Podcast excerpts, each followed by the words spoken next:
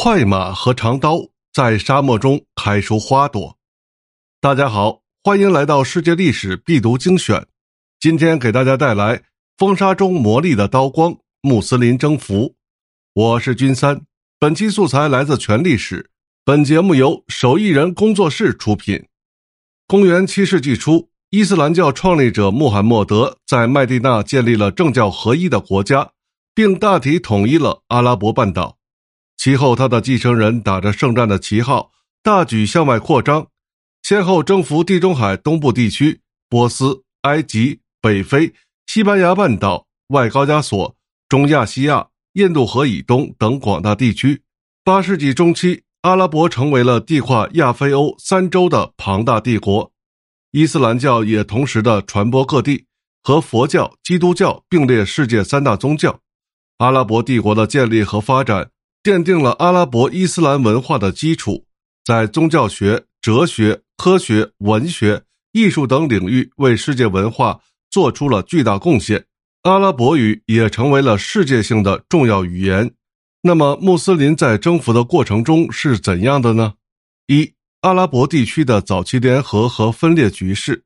公元六世纪以前，在穆罕默德的阿拉伯王国出现之前。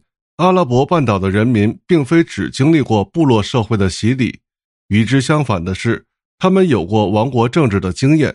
虽然这些王国普遍短命，但也不断赋予四分五裂的阿拉伯族以共同的身份感。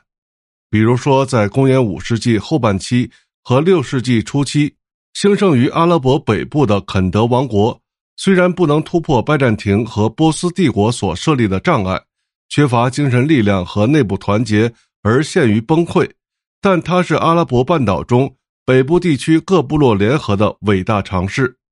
公元六世纪，一种独特的口传文化开始把阿拉伯各部落统一起来，促进了语言和文学的促进与发展。这种文化的成就主要归功于肯德王国的成就及其历史传说。此外，前伊斯兰时期的阿拉伯虽然落后，但并不是完全与世隔绝。波斯和拜占庭的物质文明和精神文明通过商业来往、犹太人和基督教徒移民，以及拜占庭和波斯扶植的阿拉伯边境国家等渠道传播进来。但在四五世纪以后，阿拉伯半岛的内外局势出现了剧烈震荡，整个社会陷于前所未有的全面危机之中。北方的拜占庭和波斯两大帝国为了争夺西亚霸权，展开了旷日持久的战争。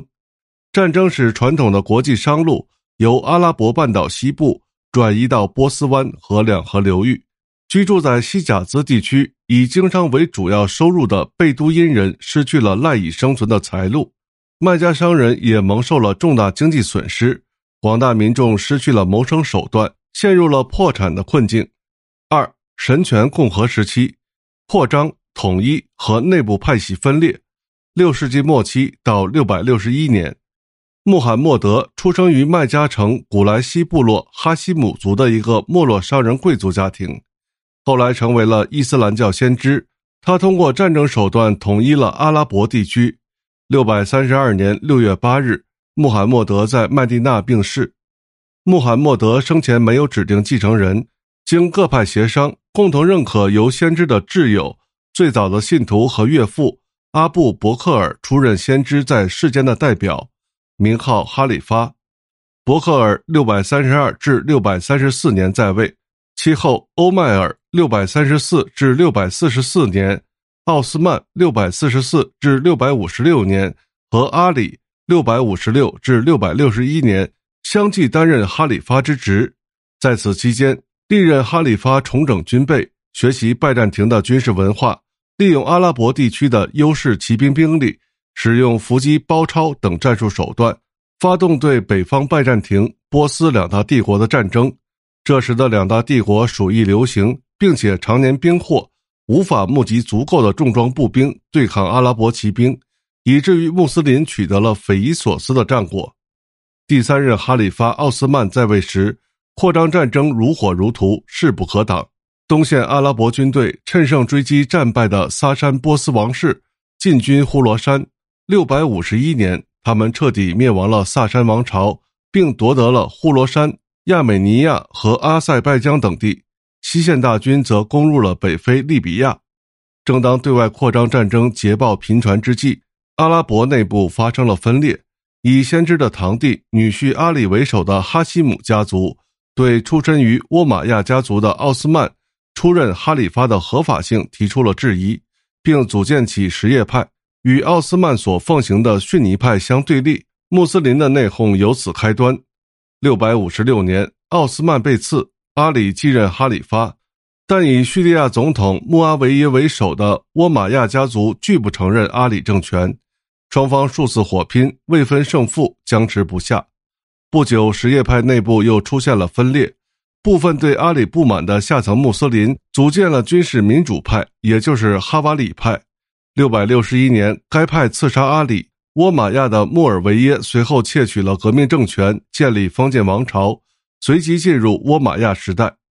三、倭马亚王朝军事扩张的第二个高峰，六百六十一至七百五十年。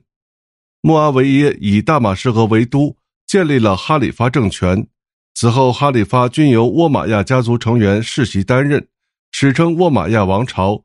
六百六十一至七百五十年，因其崇尚白色，故中国史籍称之为“白衣大食”。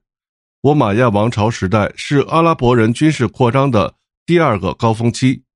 东方战线，阿拉伯军队侵入中亚，占领喀布尔、布哈拉、萨穆尔汗。和花剌子模等广大地区，直至帕米尔高原，与中国的唐朝相对峙。而另一支东线军队攻入南亚次大陆的北端，占领信德一带。北方战线，阿拉伯军队曾三次发兵围攻拜占庭国都君士坦丁堡。西方战线进展最为猛烈，不仅占领从突尼斯、阿尔及利亚到摩洛哥的马格里布地区，还以皈伊斯兰教的北非土著。博波尔人为主力，跨过了直布罗陀海峡，攻入西南欧的西班牙半岛，灭掉西哥特王国后，翻越比利牛斯山脉，攻入西欧法兰克王国。七百三十二年，由查理马特领导的法兰克军队在普瓦迪埃战役中击败了阿拉伯军队，阿拉伯人方停止向西欧内陆的进攻。同时，穆斯林兵临君士坦丁堡城下。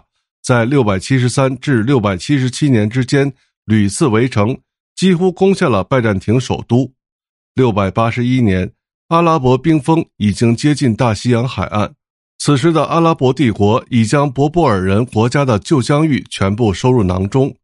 六百九十八年，迦太基被长期占领，迦太基的最后一任女王卡西珊被俘并被斩首，首级被呈送给了远在大马士革的哈里发。七百一十五年，西班牙的西哥特人也向阿拉伯人屈服了。穆斯林军队以西班牙为基地出发，攻入法国，烧杀抢掠成为了家常便饭。七百一十八年，阿拉伯大军跨越比利牛斯山脉，攻下了纳伯讷城，杀死了城中所有成年男子，并将妇孺售卖为奴。